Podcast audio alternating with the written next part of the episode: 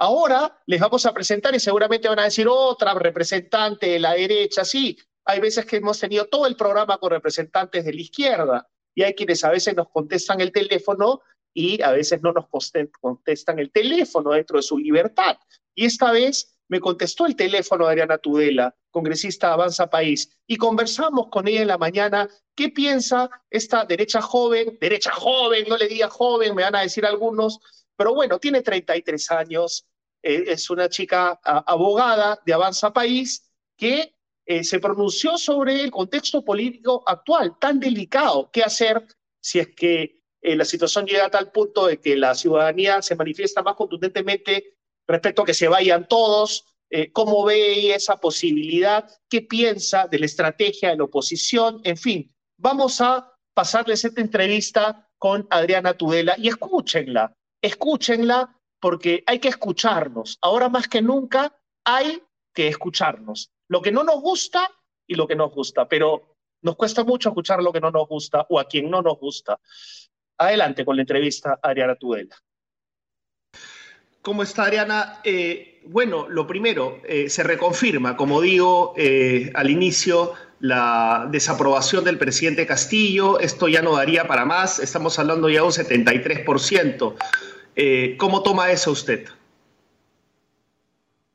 Bueno, creo que, es bastante lógico que, que, podamos ver estos niveles de desconfianza porque todas las acciones que está tomando este gobierno, las decisiones que está tomando Pedro Castillo, van dirigidas básicamente al copamiento de las instituciones y al debilitamiento de las instituciones por dentro. Y eso evidentemente va a generar desconfianza, porque finalmente para poder generar confianza en la, ciudadanía debemos hacer todo lo contrario, ¿no? Trabajar en tener instituciones más sólidas, más transparentes, y solamente así vamos a poder generar confianza en la ciudadanía, ¿no? Y, creo que el gobierno de Pedro Castillo se está esforzando en hacer justamente lo contrario. Sí, de acuerdo. Eh, eso, eso hay consenso en ello. Pero también el Congreso tiene una altísima desaprobación, 11% solo de aprobación, Y también se puede percibir al Congreso eh, que al Congreso no le encantan mucho precisamente las instituciones, ¿no? Como, como la SUNEDU. Antes de hablar de la SUNEDU, eh, ¿hay alguna autocrítica? sobre todo porque esperamos que la derecha joven, como la representaba por ti, por eh, el, señor Cabero, Rosángela Barbarán, este, o fuera del Parlamento Lucas Gersi. Eh, no he visto muchos representantes jóvenes eh, de, izquierda, por lo menos en el Parlamento, pero los que vemos en ustedes una derecha más liberal, más progresista, digamos, ¿han pensado en una autocrítica y, han pensado en cómo explicar esta altísima desaprobación mayor que la de Castillo por parte del Parlamento? Sí, bueno, yo, yo he señalado en diversas oportunidades eh, varias críticas hacia el, proceder que ha tenido el Congreso, pero creo que es importante hacer una distinción, ¿no? Que creo que no es equivalente la desaprobación que tiene el Ejecutivo a la desaprobación que pueda tener el Congreso de la República, porque en el Ejecutivo, en el Gobierno, las decisiones se toman de manera absolutamente vertical. Finalmente es el presidente de la República quien toma decisiones y esas decisiones se ejecutan hacia abajo. No sucede lo mismo en el Congreso de la República, que es una institución en la cual el poder está altamente diluido en 130 personas. Estas 130 personas tienen ideas distintas, conviven en el Congreso adversarios políticos. El proceso de toma de decisiones es bastante más complejo que en el caso del Ejecutivo. Y eso finalmente también contribuye a generar mucha desaprobación porque que sea tan difícil tomar decisiones dentro del Congreso genera frustración en la ciudadanía e incluso dentro de los congresistas también. Yo muchas veces me veo muy frustrada por cómo veo que no se logran generar consensos respecto a cosas que son lógicas, cómo no se toman decisiones. Y justamente por ahí va mi, mi autocrítica. ¿no? Yo creo que, que el Congreso le ha fallado a la ciudadanía en tanto no ha logrado convertirse en un verdadero contrapeso al desastre que ha terminado siendo este gobierno. ¿no? no hemos ejercido el control político con la firmeza con la cual debimos haberlo ejercido y creo que finalmente también eh, por los precedentes políticos que tenemos en particular por el cierre del Congreso que, tuvo lugar el año 2018, eh, en gran medida la capacidad de fiscalización y de ser un contrapeso del Congreso se ha visto neutralizado, ¿no? Hay mucho miedo. Pero Adriana, pero detengámonos ahí. Cuando tú, cuando, cuando tú dices, usted dice que no se ha fiscalizado como se debió, ¿se refiere básicamente a la vacancia? O sea, eh, desde un inicio. Perdóname, René, se cortó y no puedo escuchar tu pregunta. Sí, perdón. Cuando usted habla de eh, fiscalizar al presidente Castillo, que el Congreso no, no fiscalizó como debió fiscalizar, se refiere básicamente a la vacancia, no porque desde mi percepción, desde mi humilde percepción, creo que más bien eh, ímpetus como el suyo de eh, vacar, por más que ahora el tiempo podría darle la razón, ¿no? Pero digamos, eh, que la población haya percibido un ímpetu vacador desde el principio, incluso desde antes de que diera su discurso presidencial, eh, ¿no ha sido contraproducente más bien? No, yo, creo que, que más bien eh, los altos índices de desaprobación que, que, vemos frente al Congreso se deben en parte a que no hemos logrado la vacancia cuando, como tú bien dices, el tiempo nos ha demostrado que hay una evidente incapacidad moral en Pedro Castillo. Y no solamente me refiero a la vacancia cuando hablo de control político, me refiero también a las censuras a, los ministros, a los gabinetes incluso. Solamente es que, se, les dio muy, se les dio muy apurado. Cuatro gabinetes, todos ellos inaceptables, ¿no? Entonces, creo que finalmente el hecho de que el Congreso, eh, digamos, se haya convertido en un ente, digamos, más discursivo que realmente proactivo, está generando mucha frustración y desaprobación finalmente eh, por parte de la ciudadanía, ¿no? Y, creo que el no haber podido lograr los votos para la vacancia también influye en ello. De acuerdo. Ahora, también, eh, ¿qué le parece el hecho de que, o sea, usted dice que el Congreso, y, dice bien, eh, representa varias voces, están los representantes de la población, de la ciudadanía, varios partidos políticos, pero hay algunos que se ganan el protagonismo, ¿no? Por ejemplo, por un lado tenemos a Bermejo, que es, eh, como se dice, achorado, peleón, pero por otro lado tenemos a su correligionaria, eh, Patricia Chirinos, que, que, también es bien disonante, por decirlo de alguna manera y pareciera que la población se siente atrapada entre Bermejo y Patricia Chirinos, por ejemplo, ¿no? quienes podrían representar muy bien la desaprobación de ambos, poderes del Estado. Y usted, religionaria de Patricia Chirinos, eh, ¿le gusta cómo actúa Patricia Chirinos, cómo, habla, cómo grita, cómo se agarra a insultos, a epítetos con otros parlamentarios? ¿Cree que eso es saludable para la imagen del Parlamento en un contexto tan delicado para la democracia? Mira, yo, creo que, que, más allá de las diferencias que podamos tener respecto a los estilos que tiene cada congresista, y hay congresistas que tienen estilos más confrontacionales, otros que tienen estilos más conciliadores, fuera de discusión respecto a los estilos, creo que la comparación que estás haciendo entre Patricia Chirinos y Guillermo Bermejo, digamos, es, este, digamos, bastante, bastante alejada, digamos... Son congresistas los dos. Los, dos son congresistas. Guillermo Bermejo es un congresista que ha sido sindicado teniendo vínculos bastante cercanos a grupos terroristas, es un congresista que está planteando abiertamente atentar contra principios básicos de la democracia, atentar contra el Estado de Derecho, Patricia Chirinos no está en esa posición y podremos tener discrepancias en cuanto al estilo y en cuanto al nivel de confrontación al cual llega cuando debate, pero creo que no es bajo ningún punto de vista comparable con las críticas de fondo que se le hacen a Guillermo Bermejo. De acuerdo, de acuerdo. O sea, Guillermo Bermejo, digamos, en términos de, procesos que ha llevado a cabo, eh, su discurso frente a la democracia, lo hemos escuchado en audios, podría ser percibido como más peligroso, pero no te olvides que Patricia Chirinos también fue vinculada a Odebrecht, también fue procesada a Chimpum Callao, se le investigó y eh, a fin de cuentas el señor Bermejo salió, eh, eh, digamos, se archivaron las denuncias en su contra también, ¿no?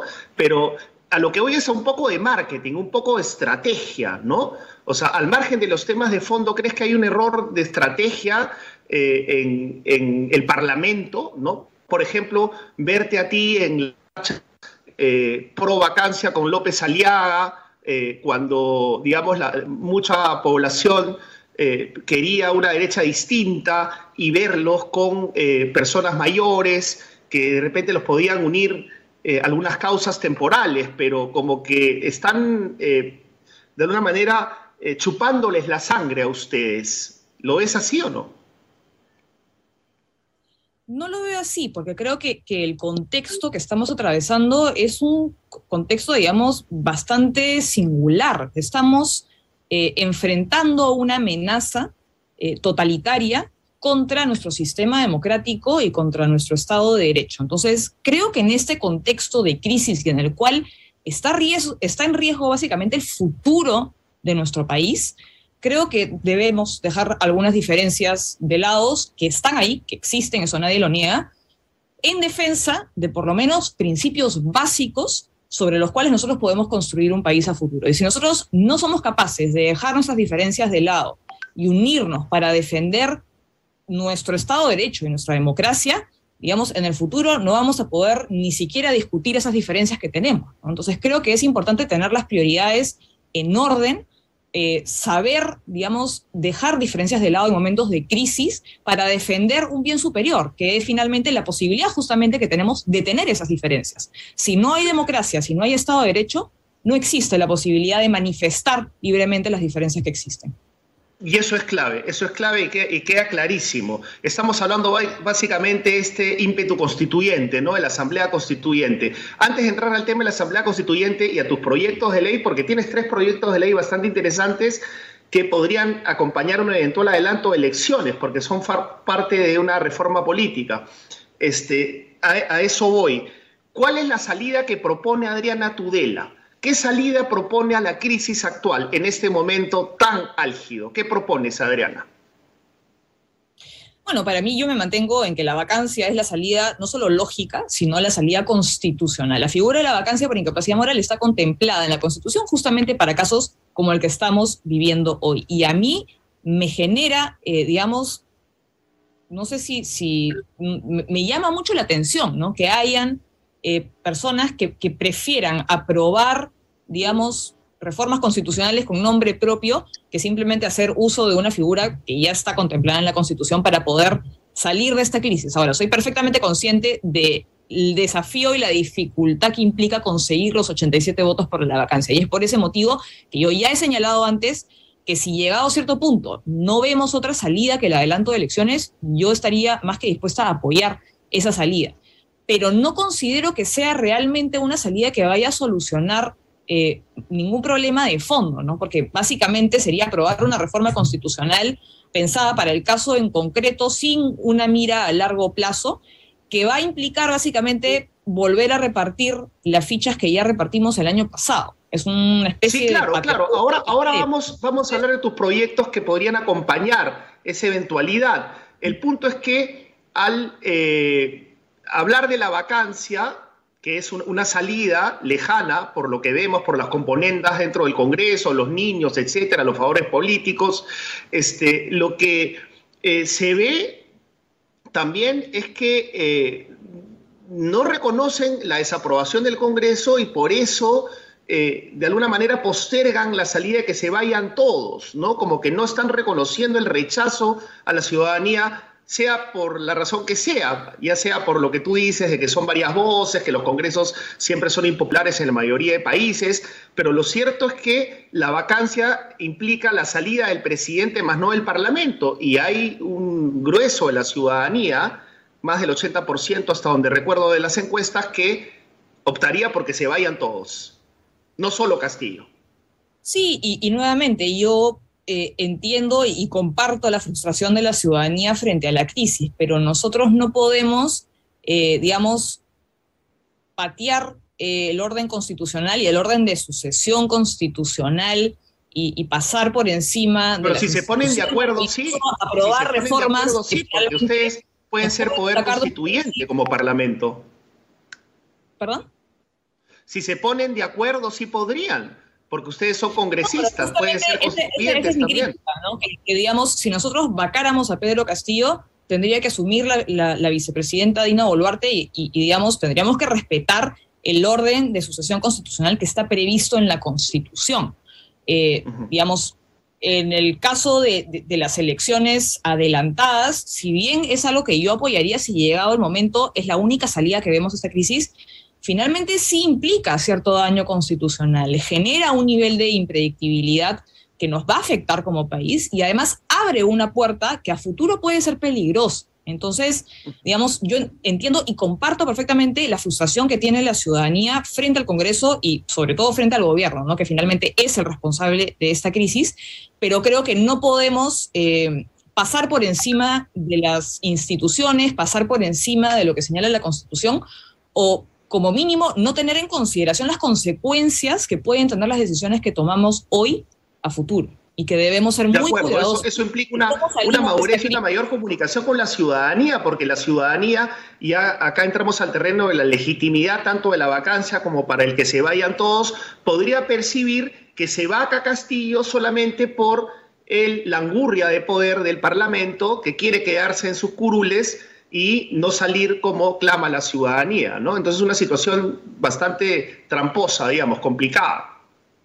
No, digamos, la vacancia eh, que se ha propuesto eh, contra Pedro Castillo es una vacancia que se fundamenta en la evidente incapacidad moral que se ha manifestado, desde mi opinión, desde el primer momento en que se nombró a un gabinete con elementos con vínculos preocupantemente cercanos a grupos terroristas, como podría ser el exministro Béjar, eh, Guido Bellido, Iber Maraví, digamos, desde ese momento para mí no había marcha atrás. Para mí fue evidente que había una incapacidad moral y creo que el tiempo me ha dado la razón. Creo que lo que hemos visto después, en el caso Zarratea, el plagio de la tesis, etcétera, etcétera, etcétera, son distintas manifestaciones de esta incapacidad moral. Entonces, no hay realmente eh, mayor fundamento, en mi opinión, para decir que la vacancia se fundamenta en una angurria por poder, porque si se vaca Pedro Castillo, quien asume es Dina Boluarte. Y en eso sí soy bien clara. Nosotros tenemos el deber de respetar el orden de asociación constitucional. Es decir, no hay vacancia dos por uno. Eso no existe. De acuerdo, de acuerdo. Vamos a tus proyectos, porque has presentado tres proyectos, ¿no? Un proyecto que tiene que ver con el voto voluntario, otro con los distritos uninominales y la renovación del Congreso. Hablemos del voto voluntario y de lo, y la renovación del Congreso, que son medidas que la población recibiría con agrado, porque lo del uninominalismo es un poco complicado de explicar. Hablemos del voto voluntario. ¿En qué anda? ¿Lo presentaste y cómo va? Bueno, sí, ya, ya hemos presentado el proyecto de ley del voto voluntario y, y, los otros dos que forman parte de un paquete de reformas políticas. ¿Me escuchas? Te escucho, sí, adelante. Sí. Que forman parte de un paquete de reformas políticas que lo que buscan es hacer cambios eh, de fondo, una reforma política de verdad que no sea meramente superficial, eh, como sucedió, creo yo, con la reforma política que se aprobó eh, hace algunos años y que estamos viendo que no nos ha dado ningún resultado que pueda ser considerado bueno. Creo que estuvo mal enfocada y creo que la reforma política tiene que ser una reforma de fondo que genere cambios estructurales que nos lleve a mejorar la representatividad. ¿Te parece que el voto voluntario sería un cambio estructural? Sí, creo que sería un cambio estructural que va a mejorar muchísimo la institucionalidad y, la fortaleza de los partidos políticos y la calidad de los partidos y de los candidatos. Porque lo que sucede el día de hoy con el voto obligatorio es que los partidos políticos tienen un público cautivo. Todo el mundo tiene que ir a votar. Por lo tanto, los partidos no tienen que hacer un trabajo real de convencimiento para obtener el voto de la ciudadanía. Es más, en la gran mayoría de los casos de acuerdo, reciben votos de acuerdo. Ya profundizaremos sobre eso en otras entrevistas, pero ¿cómo va el proyecto? ¿En qué etapa se encuentra? Ah, todavía no ha sido debatido en, en la Comisión de Constitución, pero entiendo que ya debe haber sido decretado eh, a la Comisión y, espero que pueda ser eh, debatido junto con otros proyectos de reforma política, ¿no? Porque sí creo que es importante. Este, este proyecto de renovación del Congreso es importante. El de renovación del Congreso. Individualmente. El de renovación del Congreso, Adriana, por favor. Es importantísimo ese, ese proyecto, el de renovación del Congreso. Ese proyecto lo que plantea es eh, básicamente reducir el periodo parlamentario de cinco años a dos años y medio y permitir que sea el ciudadano quien evalúe el trabajo del congresista, ¿no? Y, con esto creo me quiero remontar un poco al referéndum que hubo eh, en el año 2018, eh, el cual prohibió la reelección parlamentaria, que creo que ya nos estamos dando cuenta de que fue un error, ¿no? Y creo que en parte los problemas que estamos viendo en el Parlamento hoy se deben justamente a eso. Eh, pero creo que finalmente el resultado de ese referéndum reveló un descontento real, porque existe un problema real de desconexión entre congresistas y ciudadanos. Y justamente lo que estoy buscando con esto es hacerle caso a esa desconexión y a ese descontento legítimo que se manifestó en ese referéndum, pero encontrar una solución que realmente solucione el problema, siendo redundante. Entonces, lo que estoy este rechazo ciudadano. El, tema es que están todavía un poco en la nebulosa, ¿no? No, no hay la fuerza para poder debatirlos. Por último, Adriana, te prometo, eh, y ojalá accedas a otras entrevistas para profundizar sobre estos proyectos, pero eh, ¿qué tendría que pasar entonces para que tú digas, ya, nos vamos todos? ¿Qué tendría que pasar? Con esa pregunta termino. ¿Qué tendría que pasar? Bueno, creo que la crisis tendría que llegar a un punto tan álgido y frente a una negativa por parte del Congreso a aprobar una vacancia, creo que el paso de siguiente sería adelantar las elecciones, si bien creo que no debería ser, eh, digamos, la alternativa que deberíamos promover de buenas a primeras. De acuerdo. ¿Cómo va Avanza País como partido? ¿Cómo van las relaciones con Hernando de Soto? ¿El partido está creciendo? ¿Se está diluyendo? ¿Cómo, cómo, cómo va? Bueno, eh, la bancada tiene una relación bastante estrecha con, el partido y, de hecho estamos trabajando en una, en una reestructuración y, fortaleciendo las bases del partido. Estamos haciendo un trabajo, digamos, a nivel doctrinario y, realizando muchas actividades de la mano del partido. Eh, con Hernando de Soto mantenemos una relación bastante cordial, sin embargo, él dio un paso al costado eh, respecto a Avanza País y esa situación hasta el momento se mantiene así. Ok, la última pregunta, porque mis amigos abogados de la universidad, de mi universidad, me están pidiendo que te pregunte por el Código del Trabajador, el anteproyecto que ha presentado Betsy Chávez que eh, elimina los requisitos para formar sindicatos y la tercerización. ¿Cuál va a ser tu actitud frente a ese proyecto como oposición?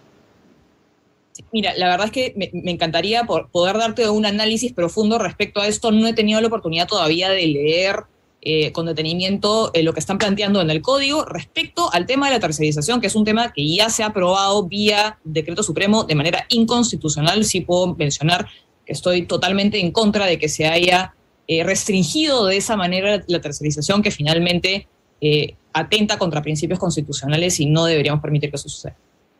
De acuerdo. Un último mensaje a las personas que quisieran ver una diferencia entre ustedes y la derecha extrema rancia, ¿no? Digamos, los más antiguos, los más gastados. ¿Qué les dirías a gente que quiere eh, creer en ustedes, quiere seguirlos, pero que tiene dudas?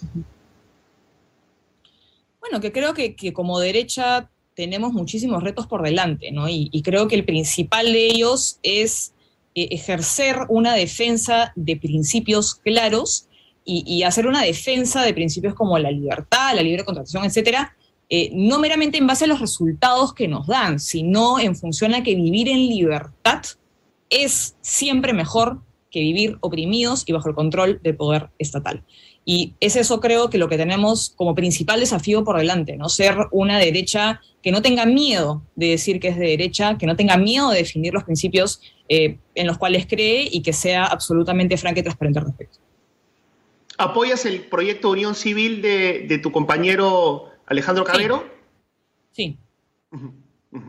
¿Y por qué no el de matrimonio igualitario? ¿Por lo mismo? ¿Por una razón estratégica? Bueno, yo, digamos, respecto al matrimonio igualitario, tengo mayores reparos. Creo que respecto a la unión civil es la medida sobre la cual hay mayor consenso y que deberíamos avanzar en torno a ello. Perfecto, se nos quedó corto el tiempo, Adriana. Espero tenerte en otra oportunidad, ya sea aquí o en réplica en la noche. Muchísimas gracias a la congresista Adriana Tudela de Avanza País por estar con nosotros en grado 5. Hasta una próxima oportunidad, Adriana. Gracias. La próxima. Bien, era la eh, entrevista con Adriana Tudela, hecha hoy día en la mañana. No pudimos hablar de Roberto Guamanas Curra, no pudimos hablar de respuesta a Mari Carmen Alba, no podemos hablar de la mención que tuvo Aníbal Torres con ella en este debate sobre el momento constituyente y la posibilidad de una asamblea constituyente que nos polariza tanto, pero eh, dijo cosas importantes, se alejó un poco de la autocrítica, cuesta mucho escuchar autocrítica por parte incluso de los jóvenes representantes del Parlamento o los que son menos viejos, por decirlo de una manera, pero ahí está, ahí está y repito, hay que escucharnos todos. Pongan su like en el programa, pongan su like, es importante, muy importante para nosotros que pongan su like. Ahí tienen también los QRs, los códigos de IAPE y para inscribirse también. Bienvenidos los nuevos suscriptores para que tengan acceso a mayor contenido que producimos y ahí está también el QR del YAPE. Pero lo mínimo que espero de ustedes, queridos y queridas, es que pongan su like en esta edición. Muchísimas gracias por sintonizar réplica. Espero que el jueves ya Anuska Buenaluque esté con ustedes. Si no, yo estaré con ustedes, pero vamos a hacer cada uno un programa distinto para cada uno de los públicos que siempre están con nosotros presentes hasta hoy. Muchísimas gracias. Hasta mañana. Los espero en grado 5 a las 11 y 40 de la mañana. 8 y 5 de la noche.